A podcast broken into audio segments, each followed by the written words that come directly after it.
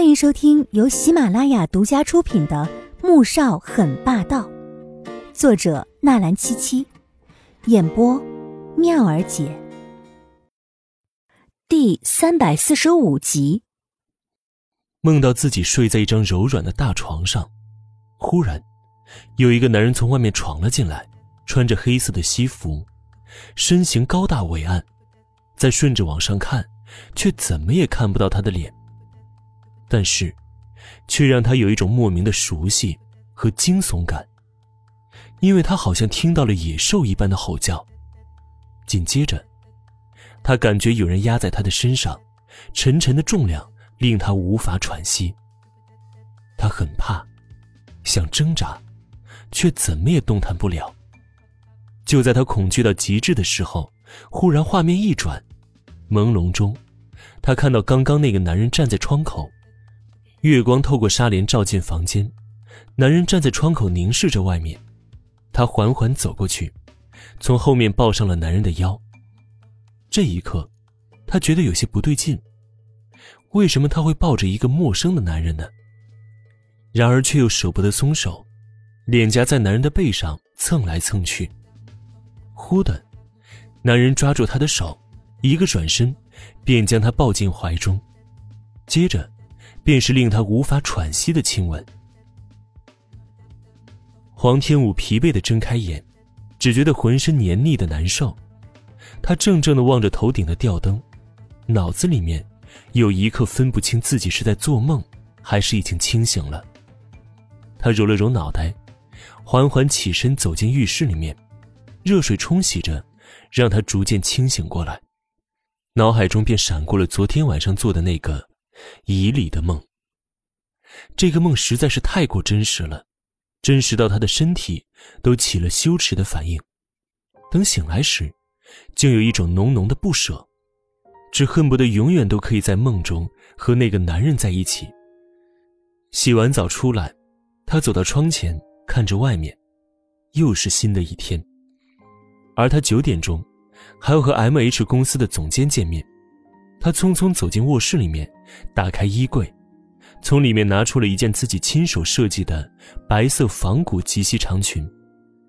裙子里层是用柔软的棉布做内衬，中层是上等的狐绸，外层是雪绢，盘了蝴蝶团扣，收腰的设计令她玲珑的身段勾勒的叫人难以转目。雪绢上的纹绘是一颗蕙兰。兰花正好在她隆起的胸前含苞待放，栩栩如生。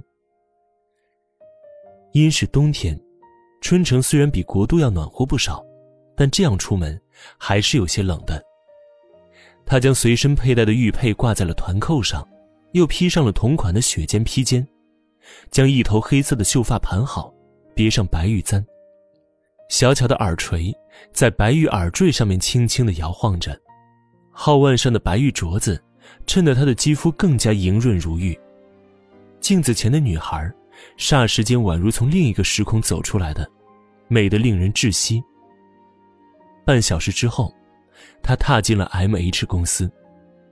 经过三年的时间，M H 公司在穆萧寒的管理和决策下，俨然成为了 C 国服饰界的霸主。其名下数十个品牌，不仅在国内声名赫赫。甚至已经名誉世界了。他告诉自己，之所以决定来这里看一看，是因为 M H 在 C 国服饰界的地位和影响力，并不是因为别的。进入公司，他走到前台，报上自己的名字。前台的接待小姐看到翩然出现在面前的女子，眼底闪过了浓浓的惊艳，愣了好半晌，在黄天武一再提醒之后，才回过神来。拨通了唐纳森秘书办公室的座机，蒂娜小姐，唐纳森正在二十八楼上等你呢。黄天武并没有报自己的真名，而是一直用着自己在国外的名字。最主要的原因，还是他的姓太过于招摇了。整个 C 国，怕是无人不知黄姓，尤其是最近他那位好大哥太过高调，在媒体的深挖之下，国人几乎全都知道了黄家三兄妹的名字。他走进电梯，按了二十八楼，门正要合上，忽然，一只手挡在了门上，合上的门再度打开。黄天武整个人愣住了，俏脸嫣然一红。他没想到会在电梯里面碰到穆萧寒，M H 的董事长兼总裁。穆总，你好。黄天武虽然有些尴尬，但出于礼貌，还是主动打了招呼。然而过了十几秒，却没有见到回应，他不由抬头看向面前的男人。只见他神情漠然。浑身散发着生人勿近的冰冷气息。黄天武无语了，感情他就这样被无视了，顿时觉得整个人都没脸了。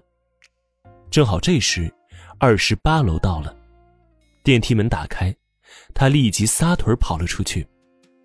穆萧寒看着他低头跑出的背影，眉头微微一皱，这身影和阿锦好像啊，不过再像，那也不是他的阿锦。